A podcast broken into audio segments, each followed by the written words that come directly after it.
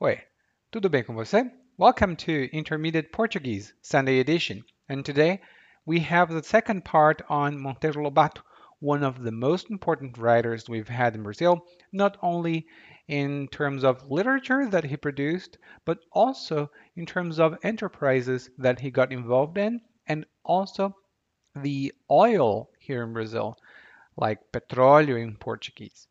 And before I forget, I have two things to say. First, you're going to hear a song, actually listen to a song in between some sections of the next part, and it was composed by Ernesto Nazaré. It's called Escovado, and Ernesto Nazaré was considered the Brazilian Chopin, the pianist. And we'll have an episode about him because he has a very important song, and he was also very important for the piano songs or piano music here in Brazil. And a second thing that I wanted to say is we have a transcript, a free transcript for the Sunday edition on readbrazilianportuguese.com. You can go to the show notes and you'll find the transcript as well. It's not completely edited, so sometimes you'll see that words that I say are not there. And it's different from the uh, Wednesday edition. The transcripts for the Wednesday edition are word for word. Sometimes I repeat myself in speaking, but in writing, it's only once there to help you follow along as I talk and discuss Portuguese vocabulary that is very important for you to grow your own vocabulary. But today we have, as I said, the second part about Monteiro Lobato. And also, if you check the written article, you'll see two of his books, actually one big book and one short story uh, about Sítio do Pica-Pau Amarelo, which have a kind of um, maybe a political foundation or maybe an economic foundation. You'll see that in the episode today. Now, let's get started.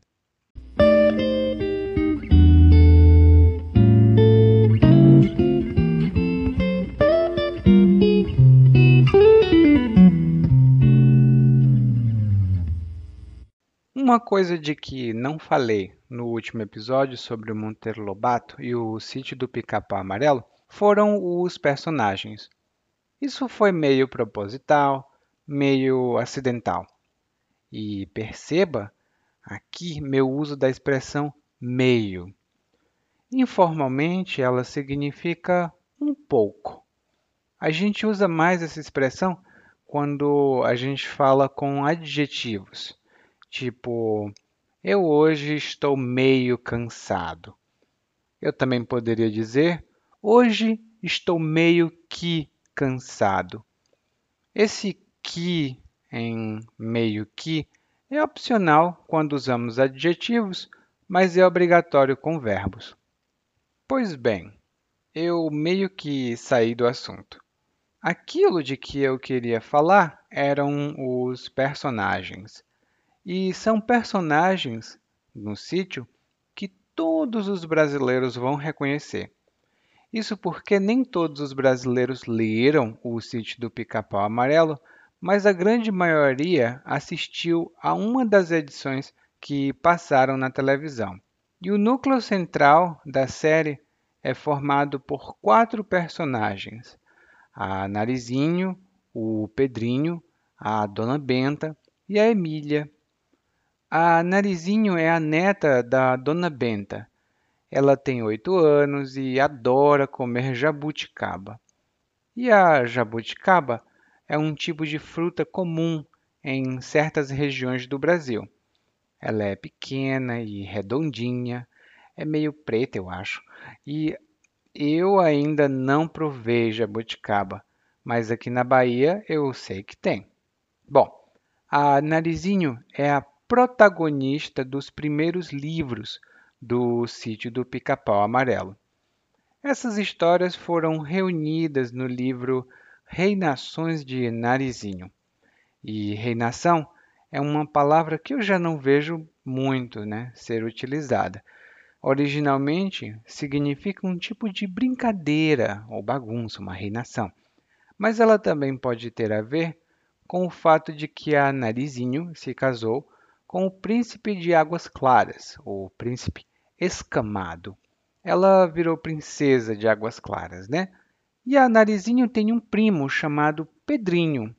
Enquanto a Narizinho é uma menina acostumada com a fazenda, é, o Pedrinho é um menino da cidade. Mas isso não significa que ele não goste da fazenda ou não seja acostumado com o clima e a vida por lá.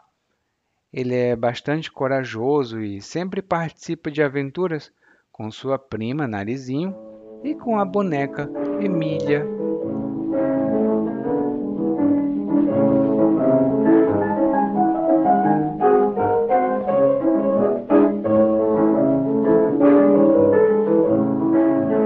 Narizinho e o Pedrinho são netos da Dona Benta. E a Dona Benta faz o papel da vovó, que conta histórias e cuida do neto e da neta, né? É um papel bem típico aqui no Brasil. E a Dona Benta se tornou tão popular que aqui no Brasil virou até marca de farinha de trigo e também rendeu uma série de livros de receitas. E quando uma coisa rende outra, e no nosso caso, a personagem de Dona Benta rendeu livros de receita, isso significa dizer que a primeira coisa né, serviu para produzir a segunda coisa. A gente usa muito essa palavra no sentido de produção. Por exemplo, temos uma receita de bolo. Nessa receita, precisamos de um ingrediente, e outro ingrediente e outro ingrediente.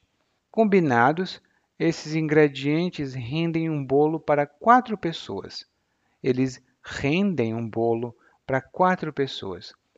Inclusive, na maioria das receitas que você ler online ou em livros impressos, consta a informação do rendimento da receita, tipo, rende para quatro porções ou rende para quatro pessoas. É, render também tem outros significados, tá? E a Emília é outra personagem, né, criada por é, uma personagem importante, a tia Anastácia. E a Emília é uma boneca de pano. Né? Eu até falei no episódio anterior. Ela é uma boneca. E originalmente ela não falava, mas um doutor especial do sítio lhe receitou uma pílula, que ele chama de pílula falante. E a Emília desembestou a falar e nunca mais parou. E desembestar a fazer alguma coisa significa começar a fazer essa coisa com muito ímpeto, com muita intensidade, né? Então a gente pode dizer que fulano desembestou a falar sem parar. E desembestar tem como significado original começar a correr com muito ímpeto, tipo vum, bem rápido. Daí a Emília é uma personagem importante também porque, na minha opinião, são dela as falas mais interessantes. Ela tem ideias engraçadas e, logo no primeiro livro, ela e o Visconde de Sabugosa, que é outro personagem de quem nós vamos falar, ela e o Visconde de Sabugosa arquitetam, criam um plano para fazer os fazendeiros das fazendas vizinhas venderem suas propriedades para Dona Benta a um preço acessível, porque Dona Benta quer comprar o terreno, né? E o mais legal é que nessa cena a Emília e o Visconde estão bebendo uma cervejinha, uma cerveja, né? E eu fico imaginando o, uma boneca de pano bebendo cerveja na companhia de um sabugo de milho. Na minha opinião, é uma cena hilária. Claro que no sítio tem muito mais personagens. Tem o Quindim, que é um rinoceronte que fala, tem o burro falante, tem a tia Anastácia, o tio Barnabé, a Cuca e muitos outros personagens. E esses três últimos personagens ganharam bastante notoriedade. A tia Anastácia era a quituteira negra, que representa a sabedoria popular. E o tio Barnabé é um homem da roça, do campo, também negro, que sabe de tudo sobre o folclore e sobre as coisas da floresta. E a cuca é um bicho, é um, é um monstro é, do folclore brasileiro, né? uma mulher jacaré. E ela faz parte de uma música que a gente tem aqui no Brasil, uma canção de ninar, que é uma música que os pais cantam para as crianças antes de dormir. E é na na nenê que a cuca vem pegar Papai foi pra roça, mamãe foi trabalhar. Alguma coisa assim. Eu não, não sou um cantor muito bom, mas é uma canção muito antiga, né, que os pais cantam para os filhos. É uma canção de ninar.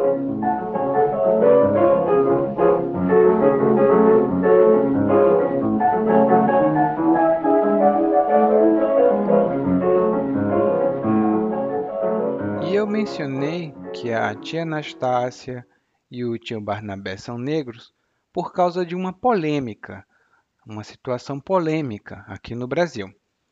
Bom, a descrição que o Monteiro Lobato fazia, especialmente da tia Anastácia, em especial do vocabulário que às vezes a Emília utilizava para se referir à tia Anastácia, era bastante racista.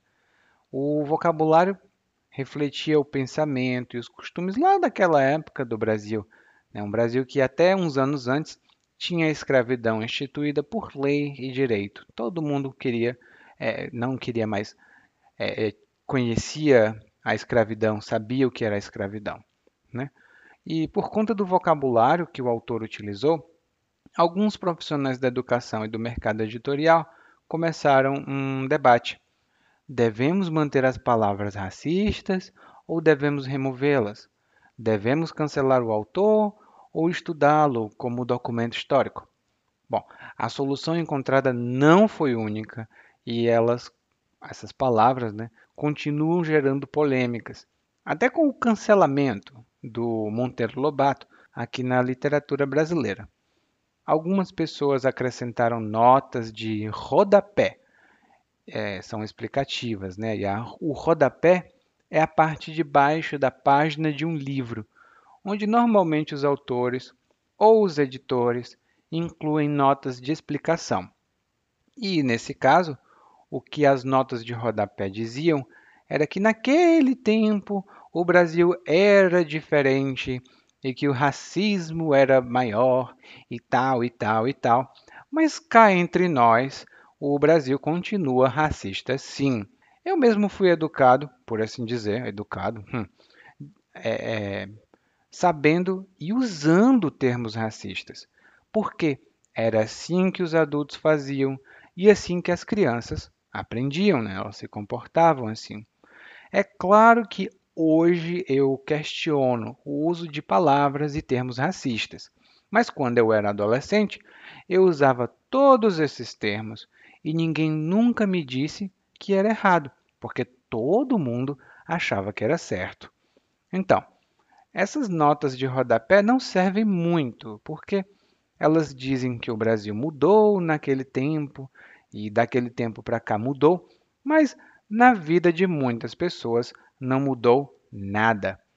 Se você der uma olhada rápida no que falam nossas autoridades hoje em dia, né? Você vai olhar para esses políticos importantes, vai ver que a maioria não só é conivente, eles, eles concordam com o racismo, mas eles também são racistas no que eles dizem, né?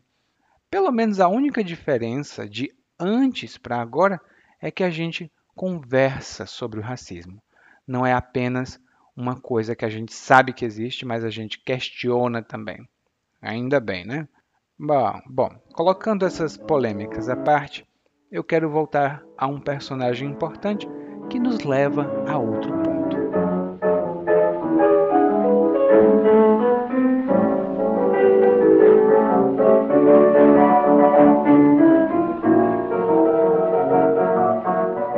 O Visconde de Sabugosa né, era um sabugo de milho, muito sábio, muito inteligente e curioso também. E se você ainda não souber o que é um sabugo, hum, você sabe o que é um milho? Sabe o milho? Quando você, você come o milho, aquela parte dura que a gente normalmente não come é o sabugo. A gente normalmente joga o sabugo fora, mas não o visconde. O visconde de Sabugosa era um sabugo vivo que falava. E num dos livros do Sítio do Pica-Pau Amarelo, um livro chamado O Poço do Visconde, o Visconde encontra petróleo, né? não só o Visconde, a turma toda. E começou assim essa história. O Visconde ficou curioso para saber um pouco mais sobre geologia, né? porque essa curiosidade veio depois deles conversarem muito, né? ele e as outras pessoas do sítio, depois deles conversarem muito sobre o petróleo. E, bom, se o petróleo vinha da Terra, não do planeta Terra, mas sim do solo onde a gente pisa, então fazia sentido estudar geologia, né? E de tanto estudar geologia, o Visconde decidiu ensinar o que ele tinha aprendido. Né? Ele decidiu ensinar às crianças tudo aquilo que ele tinha aprendido. O Pedrinho perdeu a paciência, né? Ele ouvia falar de petróleo isso, petróleo aquilo, e o jornal vivia falando de petróleo, mas nada do petróleo aparecer. Então Pedrinho diz, já um pouco indignado, né, Estou vendo que se nós aqui do sítio não resolvermos o problema, o Brasil ficará toda a vida sem petróleo. E as crianças do sítio decidiram resolver o problema do petróleo no Brasil. Eles arquitetaram um plano de como fariam para perfurar, ou seja, escavar, um túnel no chão. Esse túnel a gente chama de poço. Ele, normalmente o poço você tira água do poço, mas aqui é um poço de petróleo. E normalmente o poço de petróleo é muito profundo, né? para escavar com qualquer ferramenta. São necessárias máquinas enormes e toda uma estrutura de apoio. Tudo isso custa, né? custava naquela época e custa muito dinheiro. Mas como no sítio tudo é mágico, as crianças deram um jeito. Isso elas encontraram uma solução. E elas usaram o faz de conta, que é outra palavra para imaginação infantil, e eles fizeram aparecer todo o imaginário necessário para escavar o poço profundo. E aqui a história se mistura com a ficção.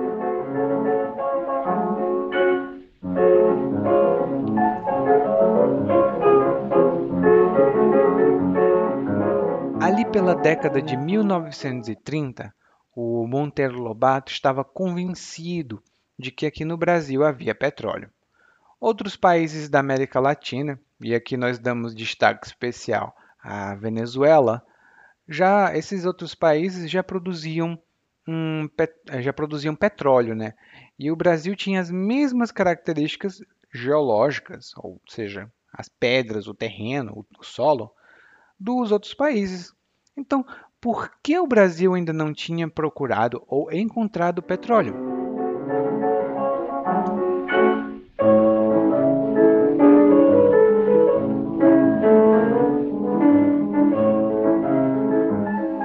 E agora a história fica bem complicada, mas eu vou tentar simplificar um pouco. O Monteiro Lobato tinha passado alguns anos trabalhando nos Estados Unidos. E lá ele percebeu que os Estados Unidos cresciam muito por sua riqueza, né, com o petróleo especialmente.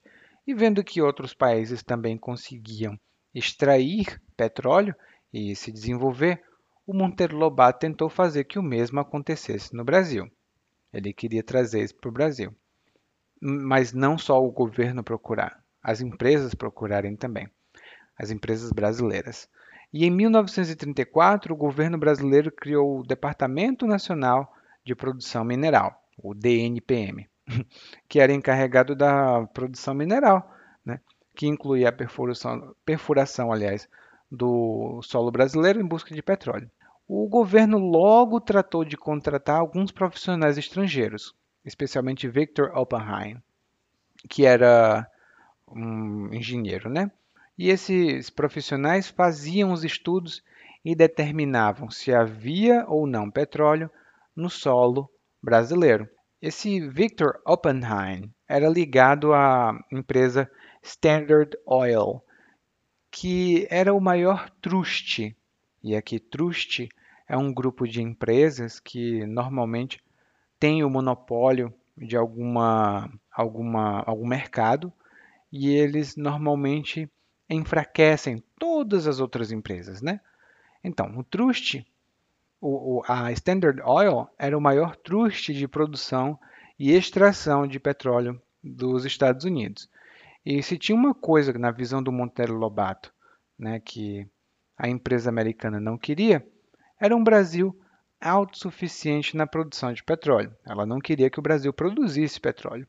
Primeiro porque talvez a empresa acreditasse que o país, o Brasil, pudesse estatizar o petróleo, ou seja, fazer o Estado brasileiro ser o dono único do petróleo, ser o, do, o governo ser o dono do petróleo. E a gente já viu esse filme antes, né? E o segundo ponto era porque o Brasil, na década de 1930, importava muito petróleo. E se ele se tornasse autossuficiente, já não teria mais motivo nenhum para comprar petróleo de uma empresa americana, né? Então, esse esquema de ah, no Brasil não tem petróleo, para o Brasil não ganhar a suficiência, ficou tão na cara, ficou tão óbvio que o Victor Oppenheim visitou uma localidade que fica aqui em Salvador, inclusive. É um bairro chamado Lobato, que não tem nada a ver com o autor, Monteiro Lobato. Bom, o Victor Oppenheim visitou esse lugar aqui e disse que não tinha possibilidade de ter petróleo, era uma, uma perda de tempo. Não valia a pena perfurar o local. Bom, mais tarde houve perfuração no local e descobriram que tinha petróleo sim. O Vitor não estava falando exatamente a verdade.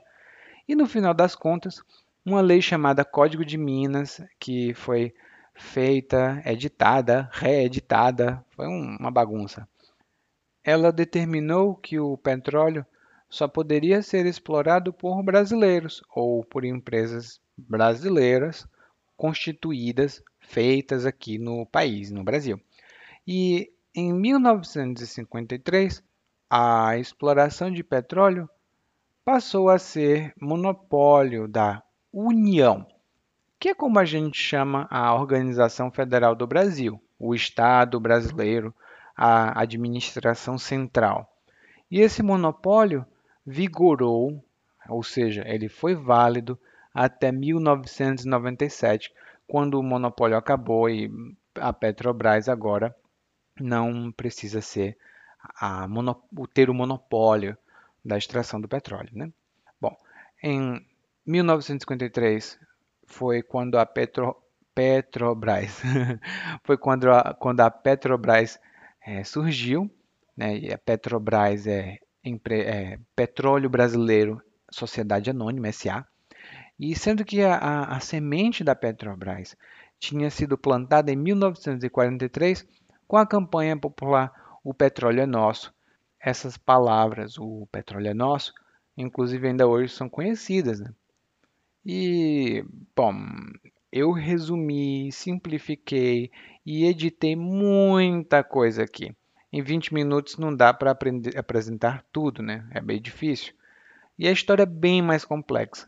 O Monteiro Lobato teve um papel importantíssimo para a exploração do petróleo por parte de empresas aqui do Brasil, né? empresas brasileiras. Mas também naquela época, e ainda hoje, é, naquela época houve e hoje ainda há muita discussão e debates políticos entre nacionalistas que querem o monopólio do Estado brasileiro e os entreguistas que querem entregar é, todo o monopólio do não monopólio, mas a produção e a extração ao capital estrangeiro, a empresas estrangeiras, né, que é como a gente normalmente chama. E o Monteiro Lobato escreveu um livro sobre o escândalo do petróleo e também, é, aliás, ele ajudou também na tradução e na revisão de um livro chamado A Luta do, pelo Petróleo, de um autor chamado Isad Bey. E ele fez tudo isso enquanto também escrevia literatura. Era um cara, assim, polivalente. E a importância do Monteiro Lobato é enorme para o Brasil. Ah, se você discutir os feitos do Monteiro Lobato que ele fez, para entender mais o Brasil moderno, hum, é muito importante. E se você quiser ter uma, um assunto para conversar com seus amigos, eu sugiro não falar muito da Petrobras, porque politicamente aqui no Brasil tem gente que é super intolerante e que não vai conseguir conversar. Mas se você tiver sorte e tiver amigos, amigas que falem português e que sejam também tolerantes, inteligentes, que possam falar português com vocês sobre esses assuntos, é um ponto daqui do Brasil que você vai conhecer e aprender muito sobre o Brasil moderno e sobre a língua portuguesa também.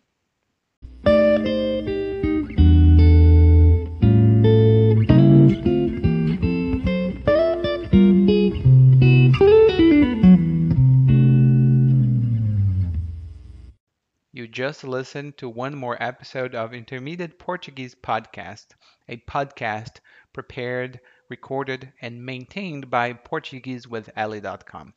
If you've been listening to this podcast for some time, did you know that we have transcripts? We don't have full transcripts for the Wednesday edition because I include the monologue, the main monologue, in the show notes. But for the Sunday edition, you can find the complete transcripts on our specially prepared website dedicated to reading in Portuguese. Did you know that? Go to the show notes of the Sunday edition episode and check to see that we have a website there. Thank you for listening.